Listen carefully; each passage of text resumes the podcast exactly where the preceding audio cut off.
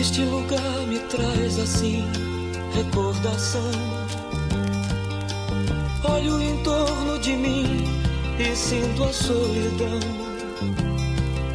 As flores do nosso jardim não têm mais cor.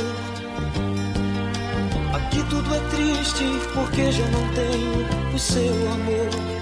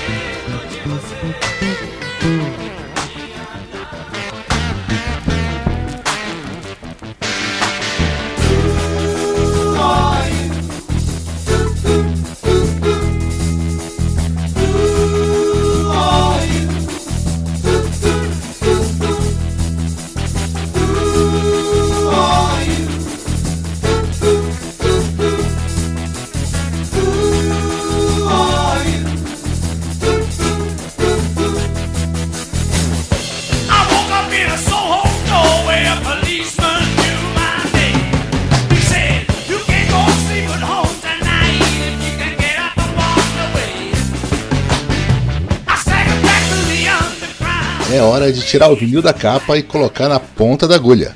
Você está no Auto Radio Podcast e é dia de responder a pergunta Who are you?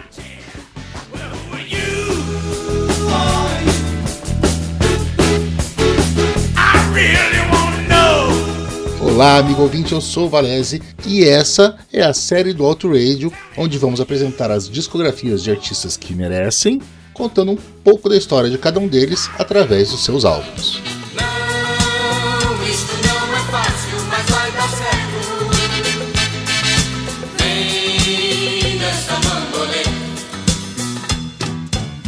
E foi com Vamos Dançar Mambolê, é Mambolê com M, do Los Angeles. E eu fico perguntando se é o trio Los Angeles que eu ouvia falar antigamente, se é que isso existe. Que o nosso editor, fora da casinha, resolveu começar o episódio anterior do Who Are You? Depois de mais de 10 edições, eu posso afirmar com certeza de que um dos maiores erros de julgamento que eu fiz na vida foi aceitar a ideia do Bunnyman para as aberturas dessa série. Mas agora meu toque não me permite abandonar isso. Se você conhece a atrocidade que deve ter tocado alguns instantes atrás, escreva pra gente no Twitter, no arroba Podcast ou no arroba para dividir esse momento de vergonha alheia comigo na próxima edição.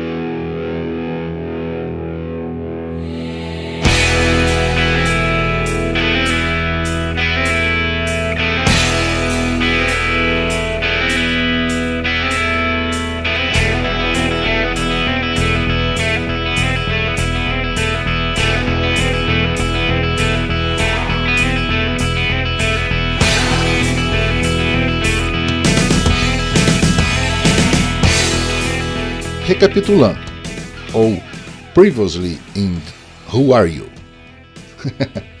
em 1988, o ACDC lançou seu 11 álbum de estúdio, Blow Up Your Video, e finalmente havia uma luz no fim do túnel. O disco foi bem recebido, seu novo empresário Stuart Young tinha trazido novamente o produtor dos primeiros sucessos para botar a na casa. Malcolm tirou um ano sabático para tentar resolver o problema do excesso de goró e o baterista Simon Wright pediu o boné e foi tocar com Dio.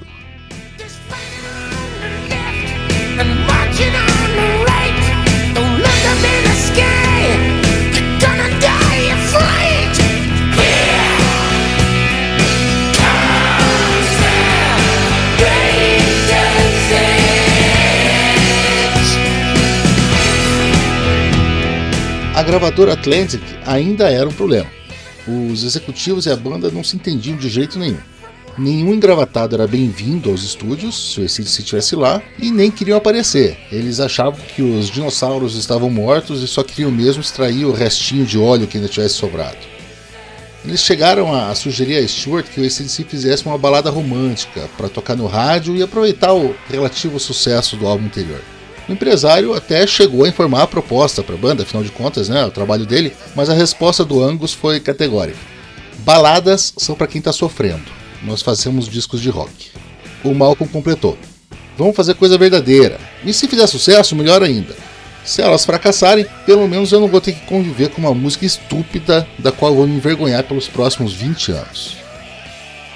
E é nesse ponto balançado com os chefões que chega um cara chamado Derek Schumann, é, ex-vocalista do Gentle Giant, e agora era o executivo de gravadora, um executivo que estava fazendo muito sucesso e ele estava com o selo ético nas mãos.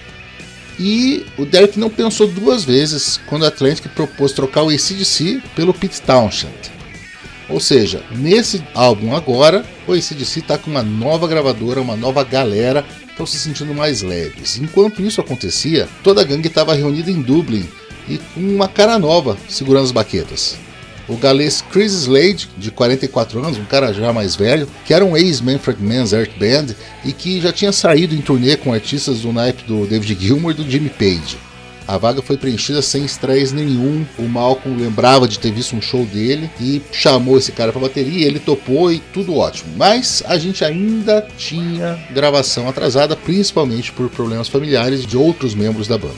O Brian Johnson estava envolvido num divórcio complicado e ficou muito tempo fora e estava com bloqueio de escrita. Tanto é que os irmãos Young fizeram todas as letras desse disco e daí em diante, né, as letras que eram sempre escritas pelos vocalistas, né, primeiro pelo Moon Scott, depois pelo Brian Johnson, começaram a ser escritas também pelos dois Youngs. E o Young mais velho, o George Young, produtor, também estava passando uma barra pesada com a filha. E a produção não andava. Depois de uma conversa amigável em família entre os três, ele ficou muito feliz em pegar um avião para casa para se concentrar só nisso. E o Stuart chamou para a função Bruce Fairbairn, um canadense que já tinha realizado excelentes trabalhos tanto no Slippery When Wet do Bon Jovi quanto no Pump do Aerosmith. E foi com esse pessoal reunido que nasceu, em setembro de 1990, The Razor's Edge, Passada a negra década de 80, o ACDC vinha com o melhor trabalho desde For Those About Rock, para assumir novamente o seu posto vitalício de gigante do rock and roll.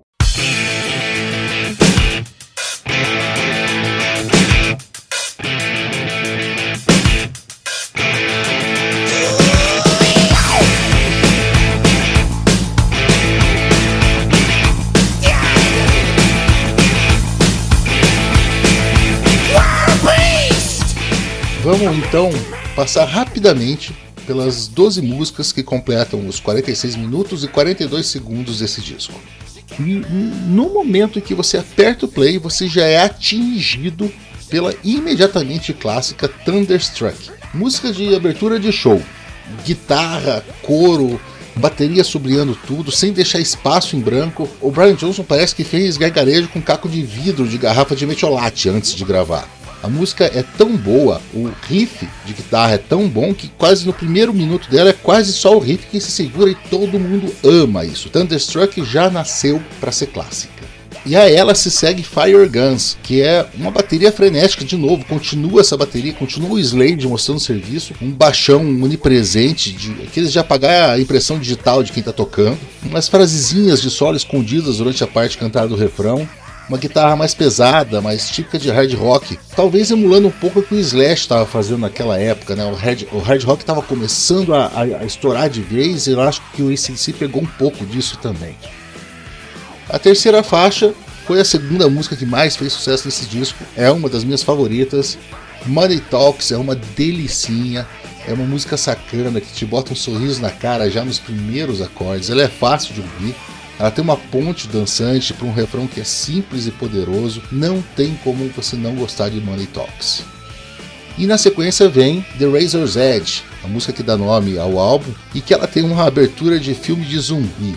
É uma música de mais de 4 minutos, com um vocal que só começa com 1 minuto e 20, um solo elaborado. O, o Angus ele diz, ele disse depois numa entrevista que é o seu solo preferido do álbum e um dos melhores que ele já criou. Toda a música tem um andamento um tantinho mais acelerado do que a gente está acostumado, o que deixa ela ótima de verdade. Logo depois temos Mistress for Christmas, e daí a gente já cai um pouquinho. É uma música que tem aquele sonzinho de música de Natal na abertura, aqueles sleigh bells, aqueles, aqueles sininhos de Natal, mas não é nada muito elaborado. É um sonzinho protocolar, assim, com uma letra bem bobinha, que acabou não colando para os natais da época e que hoje em dia não ajuda nada a música a gente saber que a letra foi baseada no Donald Trump. Depois a gente tem Rock Your Heart Out, uma música dançante, uma música funk praticamente, um baixo mandão, uma bateria marota, assim, a guitarra deixa bastante espaço. É a música menos ACDC do disco, e isso é bom pra caramba. Depois chega Are You Ready, a terceira música de trabalho desse álbum, e que no começo você pensa que ela até poderia ter derivado para balada que falaram, mas com um breakzinho antes do Brian entrar, ela toma um caminho completamente diferente e a letra também não fala de amor perdido, ela fala de festa e de alegria logo ali virando a esquina. Tem um solo lindo, é, para mim é o que eu mais gosto do álbum. Are You Ready é um musicão também e fez bastante sucesso. A ela se segue Got You By The Balls, música mais filler, assim, pouco inspirada também, um hard rock sem firula. Vamos passar rapidinho por ela e chegar em Shot of Love, que já melhora um tanto, ainda não tanto assim, mas já melhora. Tem uma bela de uma parede de baixo, bateria, guitarra base, um ritmo para cima, com uma letrinha assim bastante infantil, não tem muito o que você consegue fazer com essa letra. Ela emula um pouco o som que o AC fazia nos anos 70, mas parece que ele não consegue chegar até lá. Daí a gente tem uma mudança, uma mudança para melhor, que é Let's Make It, uma música que tem um gingado, uma música daquelas de inferninho, assim. O Angus vai levando o resto da banda por um passeio sem preocupação, além de aproveitar a vista e as notas do solo, uma de cada vez, você consegue discernir todas. É um belo cartão de visitas do Chris Slade que desce a porrada na bateria. Depois vem uma música com o título quilométrico, para os moldes do ACDC. Goodbye e Good Riddance to Bad Luck. É um blues animado com uma batida que deixa bastante espaço para algumas gracinhas da guitarra. O Brian Johnson faz aquele tipo de interpretação de só quem tá de bem com a vida consegue fazer, o que é uma puta prova de profissionalismo dadas as condições que ele estava passando na época. If You Dare é um blues rock comandado pelo baixo, que se sobressai ao peso adicionado às guitarras durante a música. O coro no refrão está muito bem colocado e é a faixa que encerra o disco e encerra muito bem. Para a capa desse 12 álbum de estúdio, nada de foto da banda, somente uma superfície prateada cortada por uma navalha para revelar o nome do disco, que foi um sucesso estrondoso comercialmente falando. Mais de 5 milhões de cópias vendidas só nos Estados Unidos, na verdade foram de 10 a 12 milhões de cópias vendidas no mundo inteiro. Chegou ao segundo lugar na Billboard americana, chegou em quarto lugar na Inglaterra. As músicas que foram lançadas como singles Thunderstruck, Money Talks e Are You Ready também fizeram bastante sucesso. Tanto é que a tour desse álbum foi uma das maiores em termos de publicidade da história da banda e também rendeu milhões, milhões, milhões. E eles aproveitaram cada momento dela, assim, ao contrário das excursões anteriores. Foi também durante vários shows dessa tour que o Fairbairn gravou takes que depois iam se tornar o álbum live um dos melhores ACDC e também um dos melhores álbuns ao vivo do rock que já foram produzidos. Com The Razor's Edge e com Live, no começo dos anos 90, o ACDC vendeu muito mais do que em toda a década de 80 inteira e voltou de vez para o panteão dos maiores bandas do rock and roll.